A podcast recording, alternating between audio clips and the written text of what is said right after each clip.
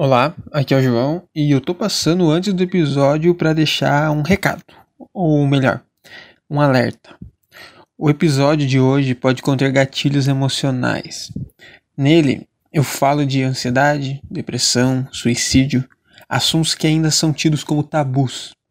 O intuito não é estimular atitudes de autolesão, mas sim incentivar a busca por ajuda, a busca por terapia, incentivar que se busque falar sobre o que se sente, pois você nunca estará só.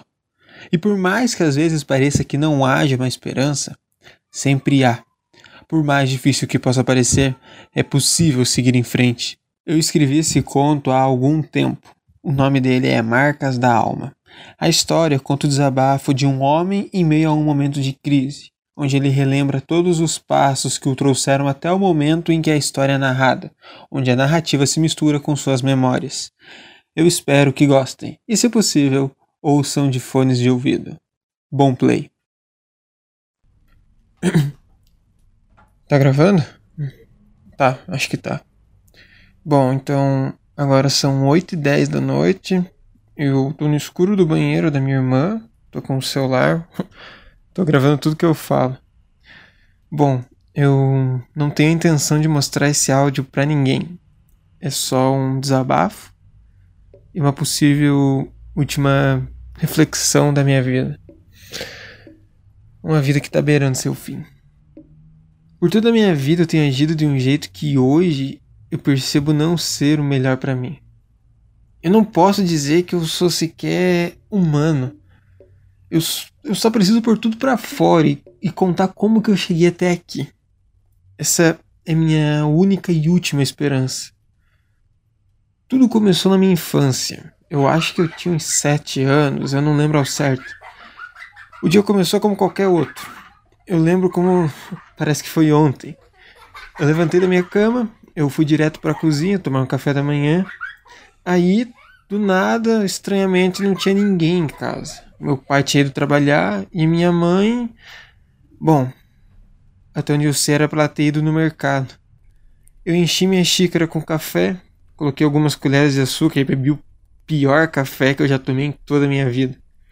Até hoje eu sinto aquele péssimo gosto na minha boca. E é estranho lembrar desses detalhes de tantos anos atrás, mas sinceramente eu não sei como esquecer desse dia. Depois de engolir toda aquela tortura líquida, eu ouvi o som do carro do meu pai entrando na garagem e, como qualquer criança, eu corri até ele com um sorriso no rosto. Mas a resposta que tive foi uma expressão estranha para mim na época. Anos depois, eu, eu descobri que meu pai tinha perdido o emprego nesse dia. Ele trabalhava numa madeireira. Não ganhava muito bem, mas dava para bancar a gente ali em casa. Depois de dar um beijo nele, eu fui fechar o portão.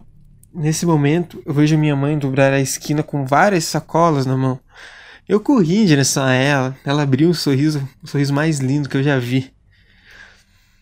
E essa é a última memória que eu tenho dela. Qualquer lembrança da minha infância foi apagada da minha mente. A única que vive é a da minha mãe sorrindo a me ver. Tudo que eu sabia de mim até a adolescência era baseado no que os outros falavam. Eu não sei nem se posso acreditar nessas pessoas. A partir da minha adolescência eu lembro de quase tudo. A minha vida era basicamente ir para o colégio de manhã, trabalhar à tarde com meu pai no açougue e à noite eu lutava contra a insônia. Ah, esqueci de contar. Depois que meu pai perdeu o emprego na madeireira, o sogro dele ofereceu uma vaga no açougue. Quando ele morreu, acabamos ficando tomando conta do lugar. Um pequeno flashback que eu tenho do final da minha infância me lembra que eu fui algumas vezes em uma psicóloga. Ela me disse algo sobre ansiedade, mas eu nunca levei muito a sério. Hoje eu vejo que deveria. Foi isso que me trouxe até aqui hoje. Com o passar do tempo, eu percebi que a ansiedade realmente tomava conta de mim, principalmente durante as aulas e quando eu estava em casa.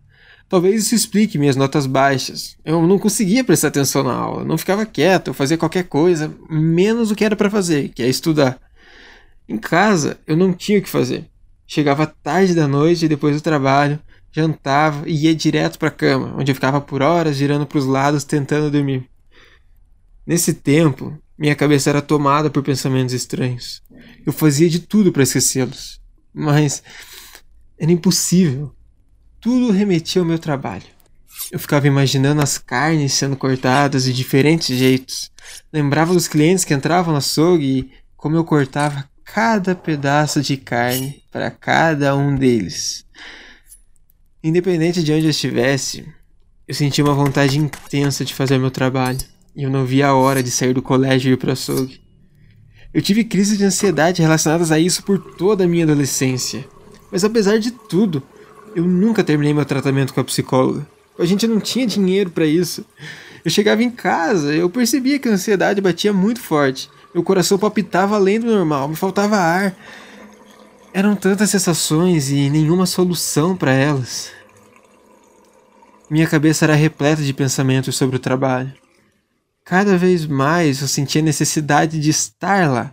Eu precisava cortar aqueles pedaços de carne o tempo todo. Em meio a uma crise de ansiedade, eu fui até o banheiro e peguei uma lâmina de barbear do meu pai. Eu olhei para ela e. Por instinto, eu pensei em fazer um corte no meu braço. Mas de algum jeito aquilo parecia que ia me acalmar. Eu não, não sei explicar. Mas foi aí que eu vi um ursinho caído na roupa suja. Ao invés de cortar a mim, eu fiz o bicho de pelúcia de vítima. E eu descobri que eu podia aliviar aquela ansiedade toda fazendo pequenos cortes nos bichos de pelúcia da minha irmã mais nova. Ela tinha três anos na época.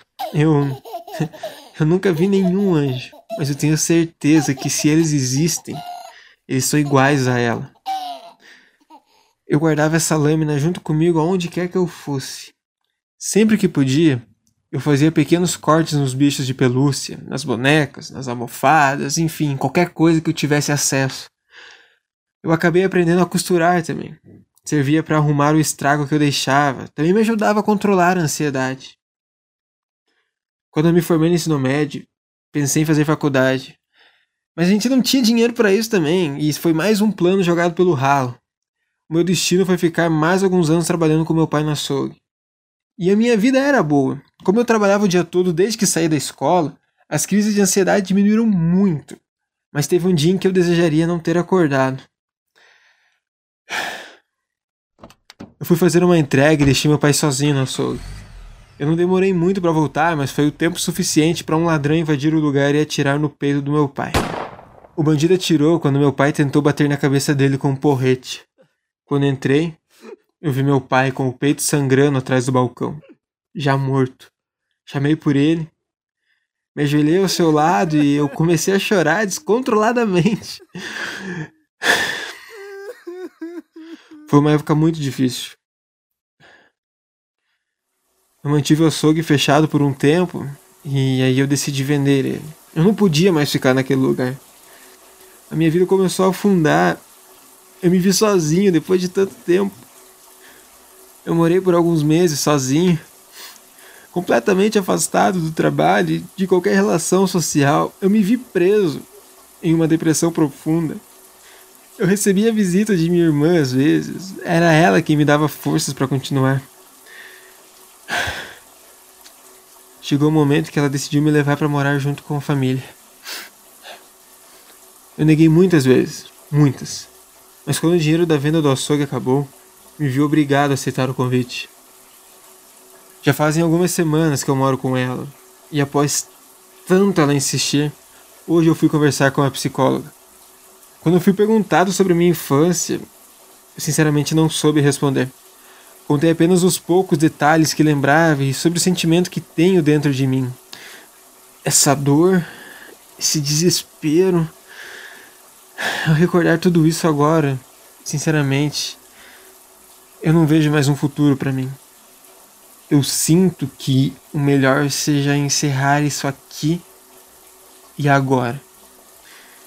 Minha irmã, se você ouvir essa gravação, desculpa pelos ursinhos. Eu nunca quis te deixar triste por estragar eles. Vou dizer ao papai que você o ama, tá? E me desculpa por isso. Eu te amo pela eternidade.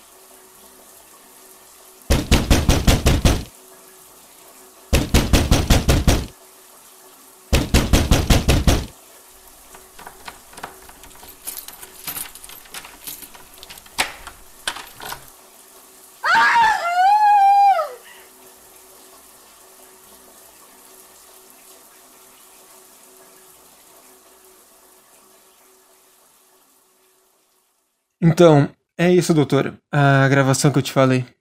Depois de tudo isso, você ainda tem força para me mostrar o que passou. Eu preciso. Devo isso à minha irmã que me salvou.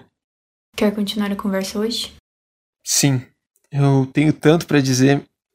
Depois de tanto tempo, eu enfim me sinto vivo.